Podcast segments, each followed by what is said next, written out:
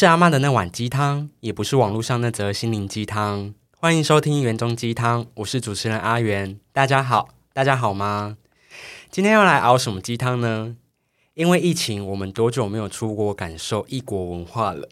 在这期间，还是有一部分的人选择出国，无论是南半球的打工度假胜地澳洲，亦或是前阵子新闻炒得沸沸扬扬的柬埔寨。今天邀请一位我好久不见的朋友。来聊聊有关定居在日本长达三年的生活，欢迎小林。Hello，Hello，Hello，大家好，我是小林。Hello，好久不见，好久不见，真的好久不见。大概上次回来已经是三年多前，我们这样总共加起来肯定有三四年没见面。对，而且你好像在日本就没有再回来过了。对，就是因为疫情的关系，最一开始是甚至还不能回来，然后慢慢的才开始恢复到两个礼拜。然后现在现在到现在是三加四，是。然后我就想说，OK OK，三加四了，好，就是差不多可以回来了。对，一直在等这个契机。对，那你就是落地台湾之后，有没有一些感受？蛮想听听看的。我觉得刚下飞机的那一个是瞬间，其实就是空空气就是已经有差了，就是那个潮湿的空气跟那个味道完全不一样。然后防疫人员会开始讲一些很道地的。台语，然后就是跟跟，因为日日在日本的话，就是那种在公家单位工作的人，就他们讲话都是比较礼貌跟客气的。是，然后他就，然后但是台湾的他就说，哎，手机有登录吗？在这边过来。就是想说啊，虽然是以前就是算是怎么讲，就台湾的人情味，就是刚开始还有点算是小吓到嘛，很不习惯，就是这么热情的。对待方式，对，因为在日本的生活真的太拘谨了，算是就是蛮压抑的，对。而且跟大家分享，就是我刚刚看到小林啊，他竟然在八月的台北。穿着法兰绒，没有。我跟你说，在日本，我真的是平常就是穿这样，就一件 T 恤，然后外面就是一个罩衫的感觉。然后，但是我在日本穿这样是完全走在路上是 OK 的。其实大部分日本人也都是这差不多这样穿，然后就完全不会流汗。然后我就是那时候回台湾前就有稍微看一下气象，说哎气温差不多。是，然后没想到回来台湾之后，我真的是走在路上，我是大流汗，我里面那一就是。可能走几步路我就开始全湿，而且里面还有穿内衣哦，各位。对，就是我我因为如果你不穿内衣的话，可能你知道我的外面那件 T 恤就也是整整件湿掉了。台湾人应该会觉得说，哎，怎么会有个日本人穿的那么的对 多？我我好怕，我好怕路上人把我当疯子。好了，那我们回来正题，就是你当初怎么会想要去日本？当初怎么会想要去日本嘛？其实，在这次去日本之前，都要去台湾的类类叫陆国管理局嘛，然后去申请一个叫做出入境记录。我在这次去日本之前就已经有去过，就出入境十七次日本。其实我我对动漫倒是还好，但是因为我自己是学设计的，是就是我对日本的流行文化跟设计文化这方面算是。非常有兴趣，就是只要到不管到任何东京或是任何任何城市，就会想要去当地的美术馆去参观。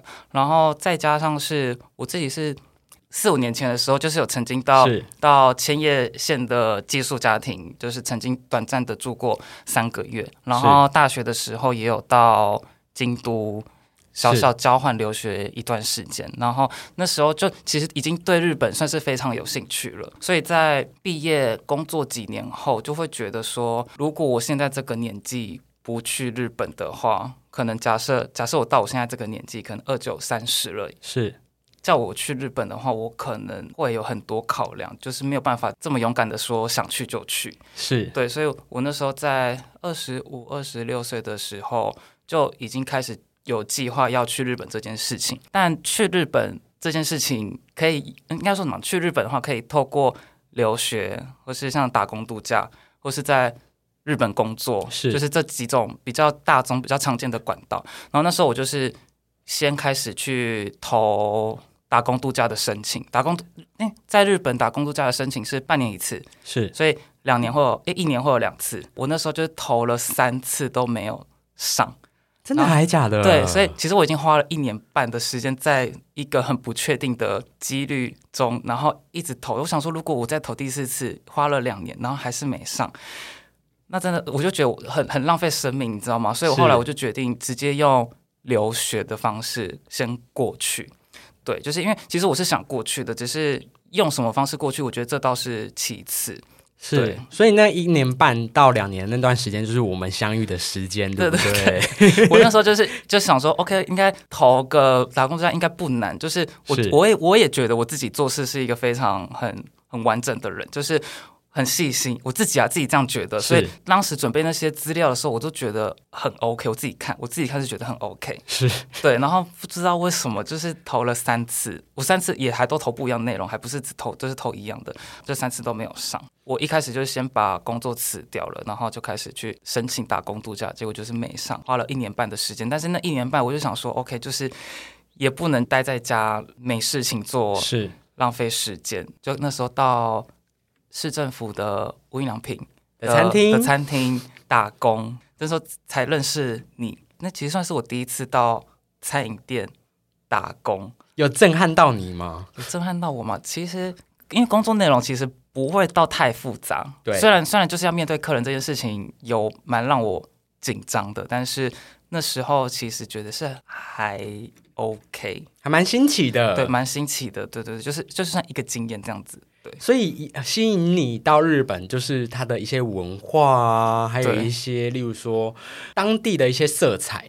对我觉得，虽然这样讲，好像有点崇洋媚外的那种感觉，就是好像国外的月亮比较圆。但是，呃，我觉得东京是在亚洲地区算是每一天都在更新，每一天都在改变的。就是它东京永远是所有流行文化最新的一个城市，没有错。比起亚洲的其他城市，对，所以那时候会选择东京，也是觉得除了它是日本最，就是嗯好像不是首都，我忘记 日本的首都在哪里，好像是神奈川之类的。但是东京算是像涩谷、元素、新宿这几个地方，都是日本流行文化最最主要的几个城市。那时候才会决定，OK，就决定是东京了。果然是台北出生的小孩，怎 么怎么？因为台北也算是就是台湾这各个区域以来就是变化最快的地方。是，然后没想到你在东在日本竟然选择一个也是变化很快的东京，嗯，是因为你自己本身就是很乐于改变的人吗？我这里是乐于改变的人吗？其实会去日本这件事情，有一点算是不经思考的，就直接。冲过去了。那时候我去了之后，我身边人才跟我说，他们那时候都觉得很很佩服我，可以说去就去，因为我就是当时是真的放下台湾所有的一切，就直接到东京去了。是对，真的很佩服你那个勇气耶。我也不知道为什么会突然，我觉得应该就是对自己的年龄有一点焦虑，是，所以才会想要在比较年轻的时候。把想做或是可以冲冲看的事情，真的去冲，对，然后所以那时候才会要去，就趁现在。再再加上一方面也是自我自己家里，我妈是蛮蛮支持我做任何决定的。对，那当初就是到日本之后，就开始先以留学签开始先留学嘛。那你那时候待的学校啊，还有读的就是语言的学校吗？嗯，我那时候刚开始过去的时候是读。语言学校，我其实是在台湾就已经有先上三个多月的日文补习班，到了日本之后又继续读了半年的语言学校。然后其实我在语言学校的时候就有一边打工一边念书，是因为。其实日本的生活开销嘛，因为我刚去日本的时候，基本上就是完全是要吃自己的老老本，对，然后所以也会对那个，你知道那个刚开始花的很凶，就你刚开始要找房子，在日本租房子的话，还有出期费、礼金、押金，然后学校的话也是一次要付半年的学费，就是一次钱就。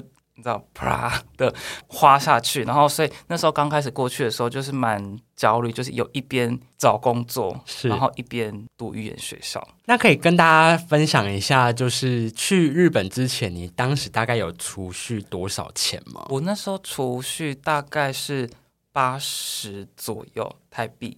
Oh my god！，但是我在大大二的时候，就算是有半工半读，是，然后大二大三的时候，其实因为我我除了学校以外的时间，就是真的一直都去公司上班，是。到后面就是有慢慢转正职之后，又毕业之后又继续做了快五年的时间，是。后来才离职。然后那时候就是有先存一笔钱，有替自己的未来着想。着想，稍微打算一下。是。对，你大概读了多久的语言学校？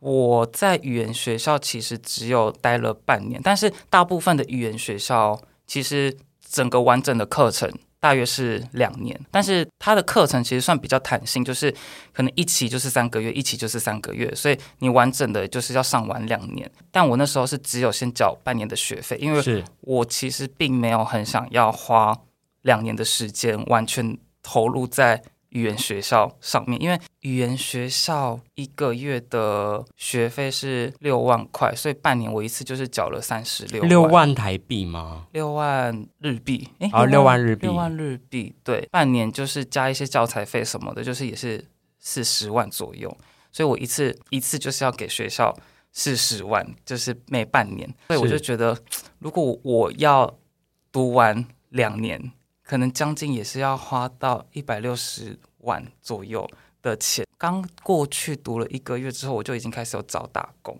是对，就是边打工边赚钱，边去语言学校上课。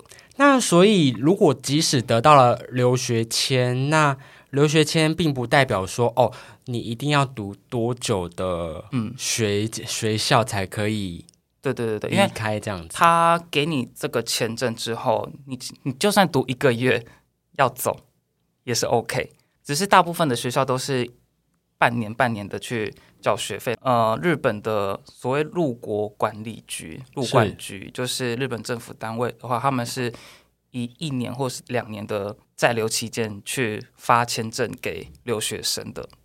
是，那你当当初就是以留学生的身份去找打工的时候，有没有遇到一些挫折啊，挫折吗？呃 或是一些有趣的事情？嗯例如说，你去应征，然后面试的时候，大部分的日本人老板会是什么样子的反应？我还蛮好奇的。其实刚开始在找工作的时候，我就是先从网络下手，就有点像是台湾的一零四，就是我已经完全建立好自己的日文履历，开始去投一些我想要找打工的地方。我我最后是在日本的三商集团，就是台湾的三商集团，在日本有分分社，就是分公司。他们因为台湾的三商集团想要到日本扩展展扩展，所以他们先是开了一间三商巧妇。然后我那时候就觉得，因为是是我朋友在那边工作，是。那时候因为找工作不太顺利，就是因为大部分的人不太会想要找一个日文能力比较差的人，对，因为你日文能力太差，基本上你跟他们沟通可能也会有点问题。是，然后我那时候就是去面试日本三商集团的工作，面试的时候其实就就是一个日本人来过来跟你面试，其实面试过程倒也没有不顺利，就是当天就是直接录取，好像隔两天就直接上班了。对，哇哦。嗯那在那间公司三商巧福的公司里面，还有其他的外国人吗？有其实日本人跟台湾人算是一半一半，但是主管跟上司就是部长啊、店长都是日本人。是对，基本上还是由日本人在经营的一间公司。是，对，那这样会有一些霸凌吗？就是这样是不是要跳到你后来在日本工作开始，有没有一些对于观光的日本跟在地的日本是有你看到不一样的风情的？我觉得你算是有问到重点，因为 在应该说以前看一些日剧，就是会看到会会有蛮常看到一些职场霸凌的剧情出现，然后那时候就会觉得哇，好可怕，也太夸张了吧。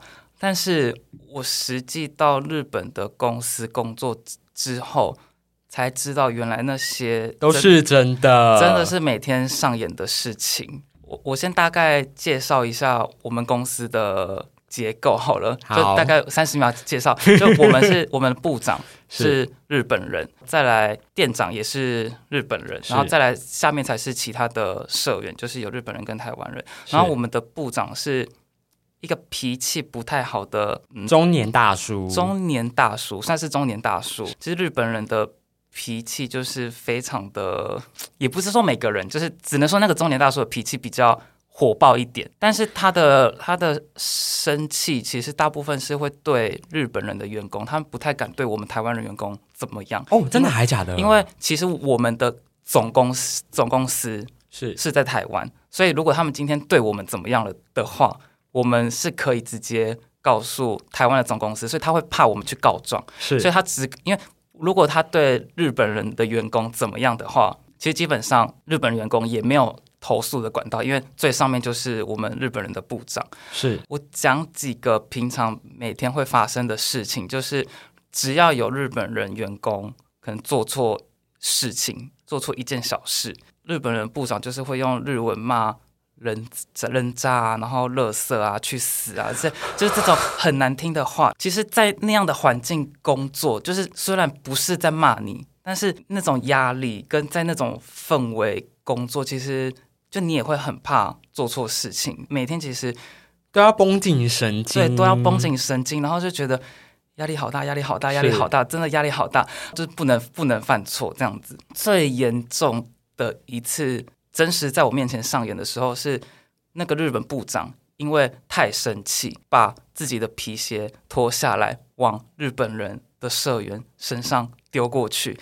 那我那时候看到的时候，我想说，真的真的不行，我这间个故事太好听了。这间公司我真的待不下去了。然后，当然第一时间我们也是台湾人，也有跟台湾的总公司去反映这件事情。因为是你虽然是日本人步骤，但我不觉我我我们不认为就是你可以就这样无法无天的做这些欺凌别人，事情。对是他对我们台湾人的话，虽然也是蛮刻薄的，只是不会到这么严重，只是稍微比较轻微一点的是。职场霸凌嘛。对，现在已经离开那份工作了，是。就是非常庆幸自己离开那份工作，因为我在那边工作的有一段时间，真的是我不确定自己有没有生病，但是那在那种环境，每天很压抑的工作下，就是每天回到家都会那种那种累，不是身体上的累，是是。心理上的累。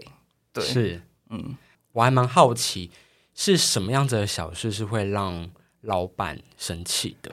日本职场里面有一个怎么说呢，很很重要的一件事情，就是在工作上很重要的一件事情，叫做报联详。报是报告的报，联是联络的联，详是详谈的详。是就是他们非常注重这三个，就是报告、联络跟详谈。其实我嗯，我觉得台湾人在工作，其实我嗯，我我觉得每个人在工作或是职场上面，其实我们就是把自己分内的工作做好。但是如果你在做这些工作的过程中间，只要少了其中一个，就是他们很注重你现在做到哪里了，你都一定要跟他报告。例如说还要交接你，如果对，对。然后如果你没有报告的话，他只要发现你在中间有一个交接事项没有，环节出错，对他就会开始定你。还有中间就是联络，然后联络也是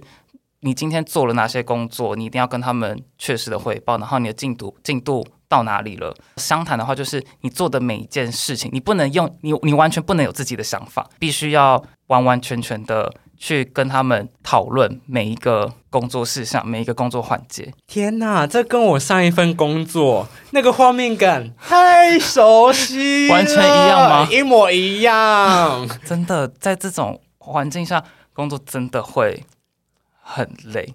非常注重 SOP，，对，就是他们其实有很完善的一套 SOP。我这个我跟你讲很夸张，就是他们我不知道在台湾的饮食店有没有这样子的 SOP，就是来我来听听看，我来听听看。他们的 SOP，他们整间店、整间公司，无论做任何事情，都有 SOP，就连开灯，开灯你只要按那个按钮，那个也要有 SOP。他们他们会有一个 SOP 的叫做手顺书，就是做每一件事情都必须要有手顺。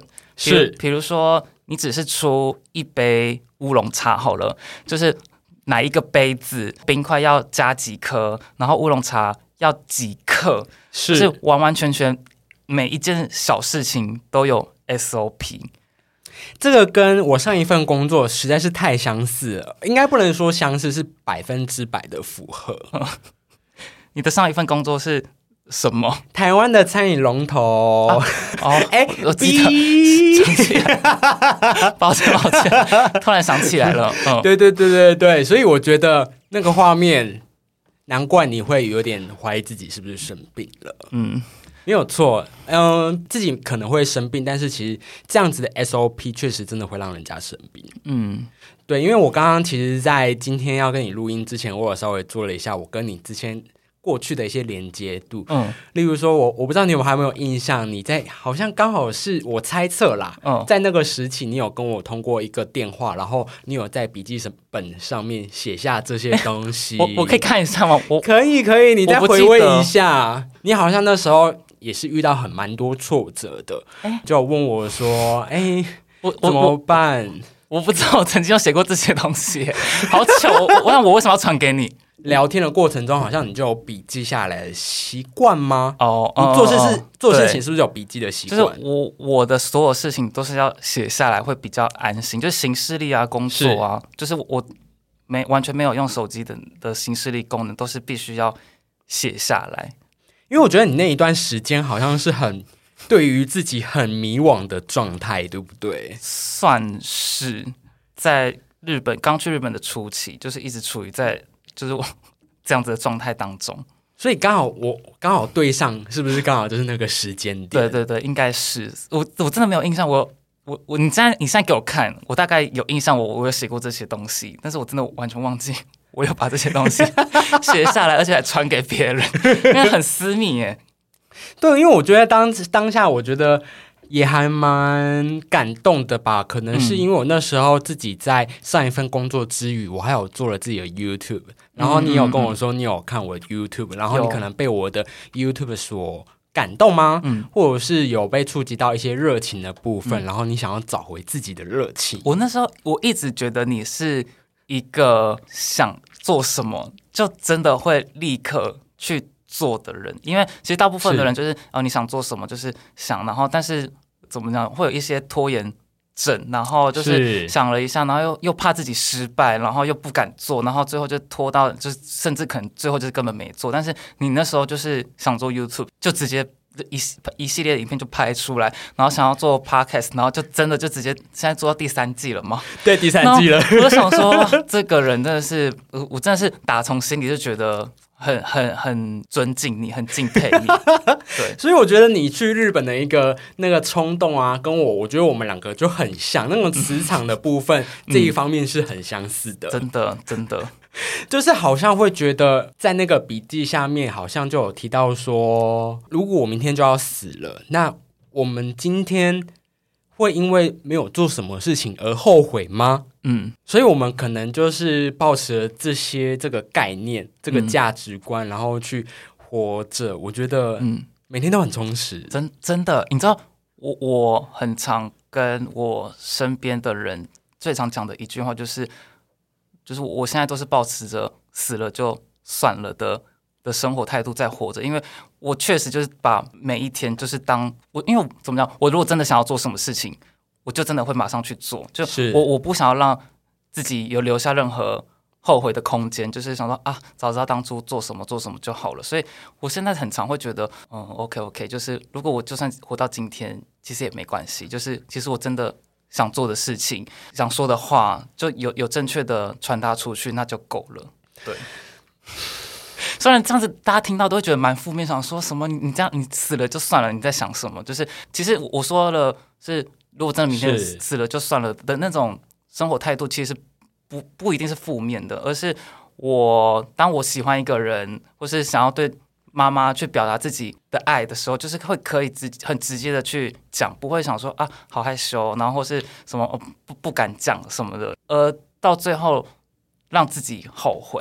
是因为其实，在生活中有很多情绪啊、恐惧啊，都伴随着我们，甚至影响着我们的行为举止。嗯，对，反而就是忘记去听从内心真正想做的事情。嗯，啊，讲到这里，我觉得怎么你要哭了吗？蛮蛮感慨的，就是今天邀请你来，嗯然后我们也是很快速的，就是你说你要来台湾那一刻，那个消息一放出去，我就说八月二十九号要不要录？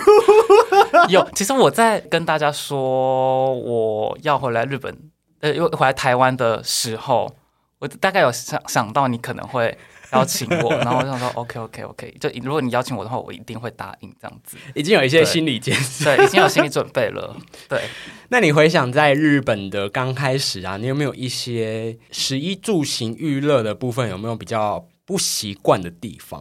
不习惯的，其实就像你刚刚说到的，就是真的住在日本，跟你平常去日本玩是完完全全不一样的两件事。是如果你说食衣食衣住行娱乐，就以食民以食为天嘛，就是我们如果平常去日本玩，可能一餐一千两千，就都很正常。就是你在外面吃饭的话，所以但是如果你真的住在日本，如果你一餐吃两千，那三餐就是六千，一个月就是十八万，所以你不可能，你不可能一你知道一个月花十八万在吃饭，所以不可能。对，所以其实，在吃饭上面，就是大家应该也都知道，就是日本的超市啊，然后快打烊的时候会有一些半价品啊。是，对一部分的人，像是我这样子的人，就是是靠那些东西在维也维生嘛，就是透过就靠一些比较便宜的食材，然后去打理自己的三餐。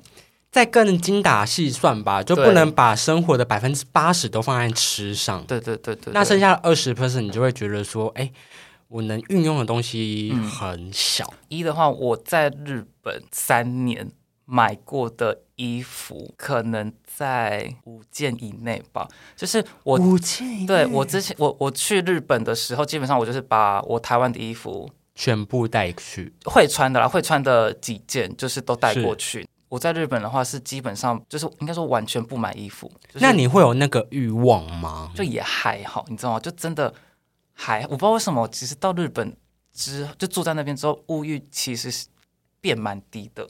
那你之前在台湾是一个爱买衣服的人吗？蛮爱买的吧，就是你知道那时候在无印良品上班的时候，每个月诶是每个月吗会有一个五折对券，那个五折券不用真的不行哎，然后一定要买爆啊！对，然后如果同事不用的话，就说哎，那你的五折券可不可以借我用一下这样子？然后对也是因为那时候就其实也是真的嗯累积了蛮多衣服，够用就好了，够用就好，是这样够穿就好了。对，然后十一住住的话。开销中最占最大的一笔，基本上在你要在东京住的话，最便宜的话，你可能五六万日币就找得到了。但是如果你要以一般正常的生活品质品质来说，来说的话，大概七八万都还算是合理的范围内，七八万大概折合台币大概三千，大概两万多。万两万左右，两万多。再来是，如果你要住在比较靠近市区一点，就是交通比较方便的话，大概九万到十万都是有可能的。就是你要住在一些比较繁华的地方，或是离车站比较近的。刚开始去的时候是住 share house，然后 share house 的话就是共用卫浴嘛，然后厨房也是共用，那时候房租就要六万五。到后来我在搬家，我是跟另外一个人一起住，那个时候房租是十四万，但是是两个人分。再来，我现在搬到一个人住，一个人住现在是七万五，就是这一这一每一个月一笔开销就是这样喷出去，其实蛮多的。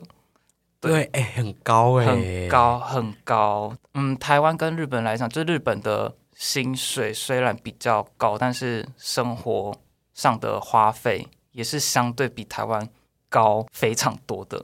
是，，对，食衣住行，行行的话，交通交通每天要花大约一千日币的交通费，在在出勤哦，就是去上班跟回来。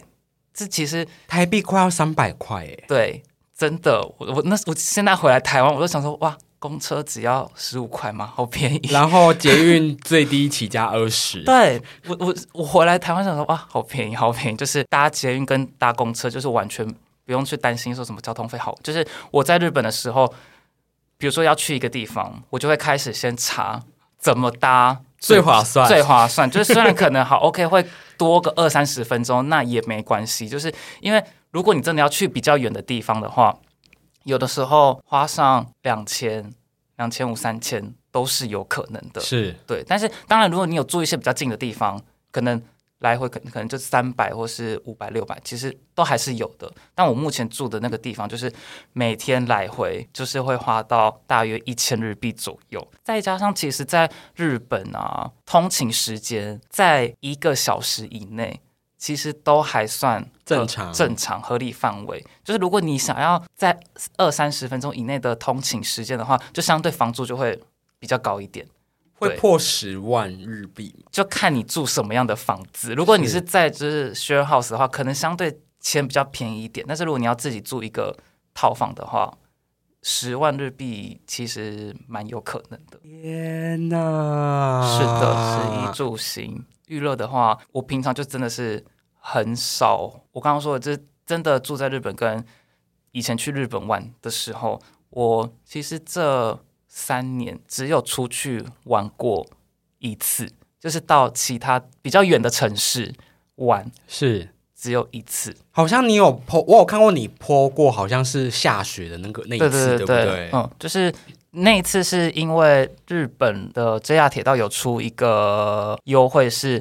只有外国人可以使用。其实我不知道为什么要出这个优惠，因为现在外国人又进不来，它是只有外国人可以使用。在疫情期间推出的吗？对。然后我不知道，哎，啊，现在外国人也进不来，那你这个优惠是要推给什么在地的外国人用吗？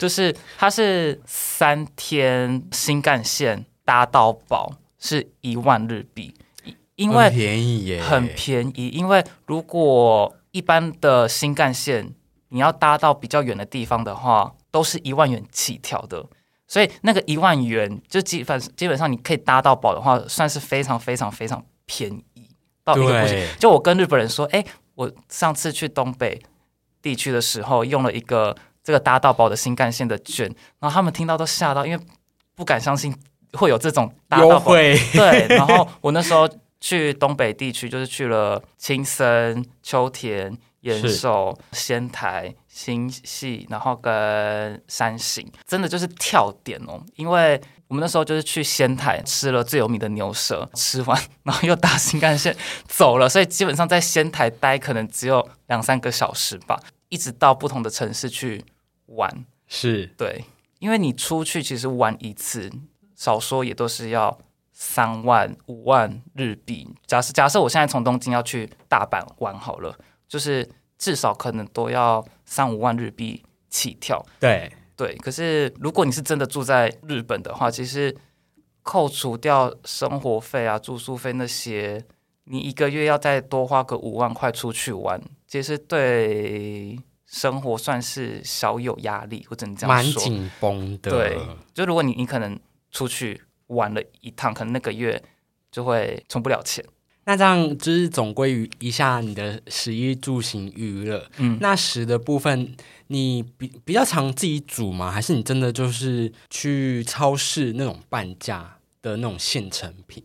你比较常这一种类型的，还是你会自己煮？嗯，每个阶段其实不一样。我刚开始去的时候，都会到超市去买食材自己煮。到后来跟别人同居的时候，我们会互相煮东西。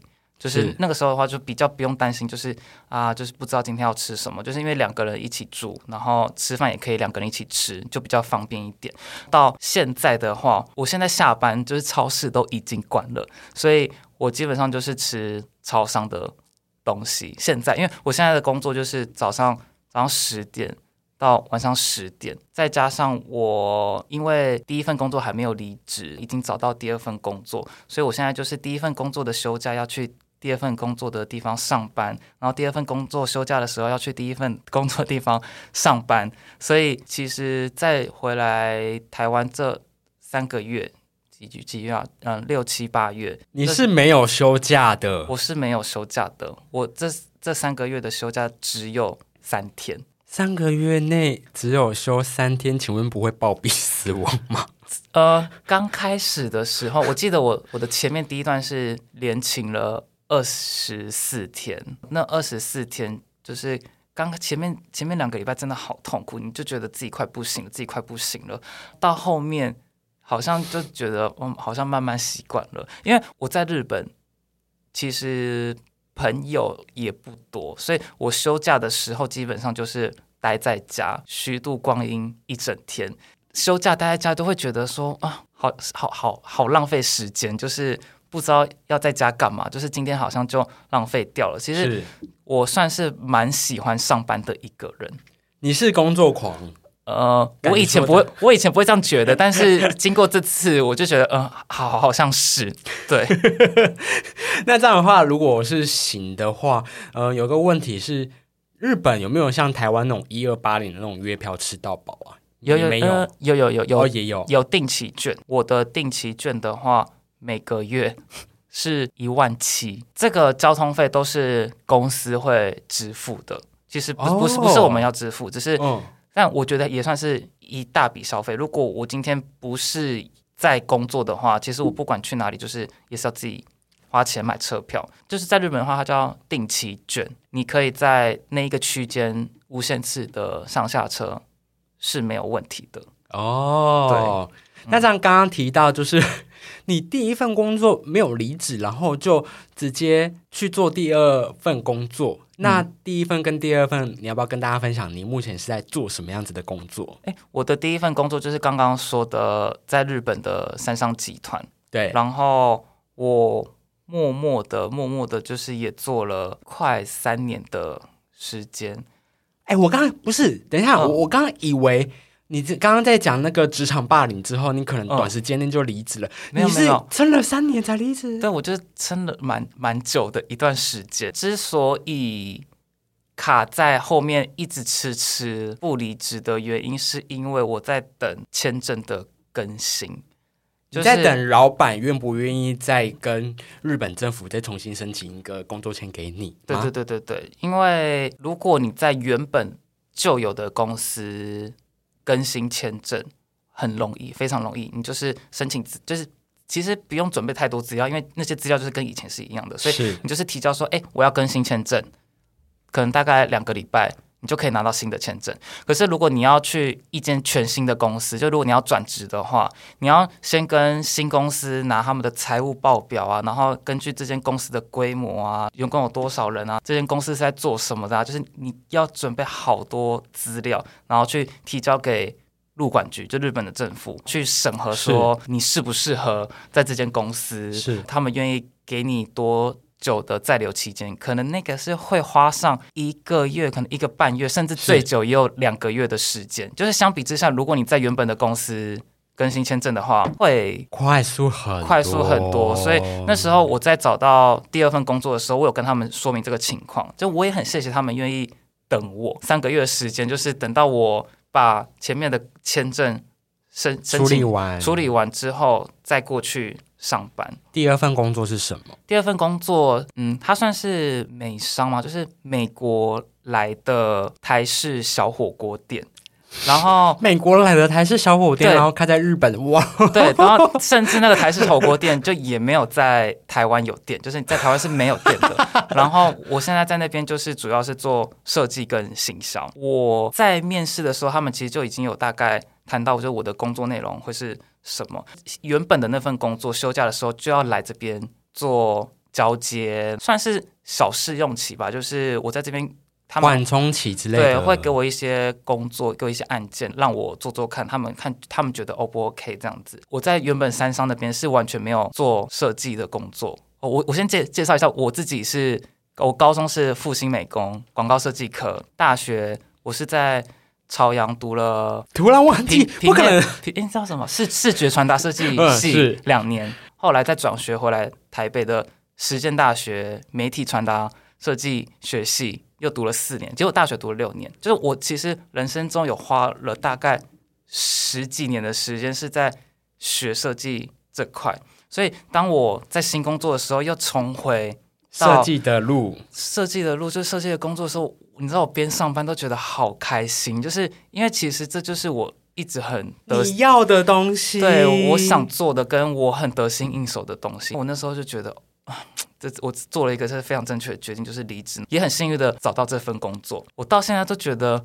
做这份工作真的好开心。我真的是虽然是一份工作，但是是我是真的很开心的在这做这份工作。那时候老板也问说：“哎，小林，你来公司这几个月，就是还适应吗？”听到我说我上班很开心的时候，他还想说：“嗯，就是怎么为为什么会？”他说：“我们这边工作压力很大哦，就是还给我打一些强心针。”我就说：“嗯嗯嗯，我知道。”就是我觉得。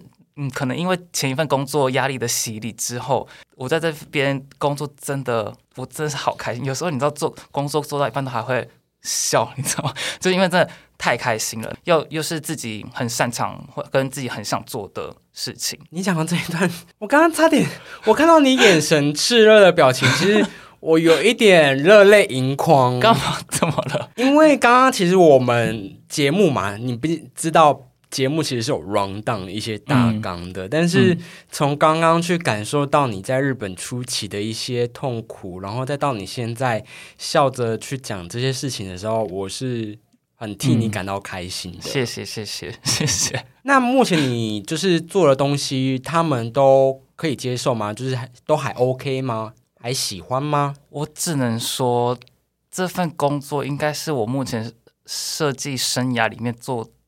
过做到一件最开心的工作，因为老板是完全从来没有改过任何东西。你应该知道，就是台湾的对于设计业来说很不简单。对，然后我那时候其实还有点不习惯，你知道，因为在台湾，你就是你交了一个一份设计稿之后，他们就会说：“哎，那个这个跟字太小，这边字要放大，然后这个颜色可能要亮一点，就大家才看得到。”但是我在那间公司，我觉得其实老板愿意。花一个人的薪水去做设计，已经蛮不简单了。因为其实，在台湾一间小小的餐饮店，要花一个人去做设计，根本不太可能，不可能，真的不可能。他们很多大多都是委托的。对，老板愿意花一个人的薪水去做这件事情，我就已经觉得蛮知足感恩。对对对对，老板是从来就我给老板什么。给老板看什么，他就他其实是真的蛮喜欢的，再加上他也不他他蛮尊重设计，蛮尊重专业，他觉得这些就是我我们深思熟虑产出来的东西。就我到现在目前为止已经做了十几个件，完全从头到尾没有被改过任何东西。台湾老板，请学学学好吗？我真的是，我一开始真的很不习惯，因为我都还会，我就是给老板的时候，有时候是用 email 嘛，然后我就是说，哎，如果如果哪里有需要修改的，你可以再跟我说，就我会尽快再回复给你。但是我每次都这样打之后，就回回传的就是 good，然后是 OK，就是这样子，然后觉得好开心。你知道，就现在想到就还是有会笑，你知道吗？就是也很谢谢。老板就是这么尊重我们专业领域的东西。对，我觉得我讲过很多次。我刚刚热泪盈眶的点是，我觉得这几年我们没有见的这些日子以来，刚刚短暂的用五十几分钟去聊这些东西，我觉得跟你。发生的状态蛮像的，就是我们前几年都在发生一些，呃，在困缚我们，然后让我们很痛苦的事情。但是我们现在的这个位置跟这个地方，都是会让我们开心的。嗯嗯嗯嗯，真的。那你有没有后悔去日本？后悔去日本吗？就如果你再给我一次机会，就是问我要不要去日本，我可能还是会去。的原因是，人生真的是可以出去多看看，就是其实这真的是每个国家都有每个国家不同的文化，人也人也不一样，各种各方面都都是一个全新的文化。我觉得在不同的国家待过，确实能够学到的东西是蛮多，跟对于看事情的方式。也都会完全不一样，对是对，那就是在这个后疫情的时代下，其实有很多计划赶不上变化。嗯，相信你啊，或者是听众朋友，一定有慢慢的感受到这个时代的变化。那节目的最后啊，就是想要询问小林，如果要用一首歌来总结你这几年的日本生活的话，你会选择哪一首歌？就你那时候在在问我这个问题的时候，其实我我心里面直接跑出一个答案哦，就是我甚至也都没有想，也都没有想是法兰黛的多想将一切做得完美，就是法兰主唱写给妈妈的歌。这首歌对我来说的意义是，就是我在成长过程中，我不断的会从任何事情上想要证明给我妈妈，就给我的家人看，就是是我是一个很可以值得让他们骄傲的孩子，这样子。就连我来日本，我也就是想要让他们知道我在日本可以过得很好，就是我是我不需要让你们，我不想要让你们担心，然后我自己可以把我自己的生活照顾得很好。其实里面有一句歌词是让我每次听到我都会有，我前几次听到的时候是会不小心哭出来的那种。所以它里面有一句歌词是你你要我快乐而已，而我一直不太行。因为当妈妈，其实讲真的，就是最希望小孩就是快乐，快乐、平安、健康。但是是其实就像我们刚刚谈到，就是我在日本的初期，就无论是生活或是工作，都处于在一个很高度紧绷、压抑的状况下。是所以那时候一方面也会持犹豫自己这样子做的决定是不是正确的，然后那些我对自己的要求、给自己的压力，就是也让我真的好像失去了快乐的感觉。在在刚来日本的初期，我很想把这首歌当做我日本这这三年的一个生活的代表的一首歌的原因，是因为其实会能能够让我撑下去这么久，那样抱歉，就是会让我想要真真的这么努力，从从来都没有放弃过，然后一直努力坚持下去、撑下去的，其实嗯，也是也是我妈妈给我这么多力量，这样子。对不可能，节目的最后两个人都有点热泪盈眶，不可能。刚刚刚刚不是要哭了，吓自己也吓到。对，嗯天哪，真的这一集哦，Oh my god！其实因为我我在日本的那段，我我我到现在在日本，其实每天都是会打给我妈，也不会就算没有每天打，就是两天以内就一定会再打一通。就是但我我跟我妈聊天的内容也不是要说什么，就是我就报个平安他说。我我我们打我打过去的第一句话说哦你在家哦在干嘛吃什么吃了吗？然后就是会聊一些很琐碎日常琐碎的事情的事情。就虽然一直以来都会觉得说离开家里这么久，但是透过电话还是会常常觉得妈妈就是真的是在自己身边，也也会尽量去避免讲一些可能不太好的事情，就是比如说哦在工作上啊压力很大，就是是。只想报报平安，然后只想跟他分享快乐的事情，这样子。让我妈会觉得说哦自己的小孩在在日本是很很 OK 啦啊，过得很开心啊，然后可以自己照顾自己啊，这样子。好，拉回主持 主持的理性面，就是我觉得你刚刚的那一段话真的非常让我感动。嗯。怎么讲？嗯，很多时期、很多阶段，我们不可能在一个阶段里面就会觉得说，我现在到底是在哪一个阶段？我们其实会蛮常会有这种迷失跟迷惘的。嗯那你也借由这次你短暂的回来台湾，然后再好好的检视一下你现在的现阶段的一些人生方向啊，跟回顾一下过去的一些经验，造就了现在的怎样子的你。我觉得你这一切都做的太完美了。谢谢谢谢今天谢谢小林来园中鸡汤熬鸡汤喽，谢谢，那我们园中鸡汤下次见，拜拜。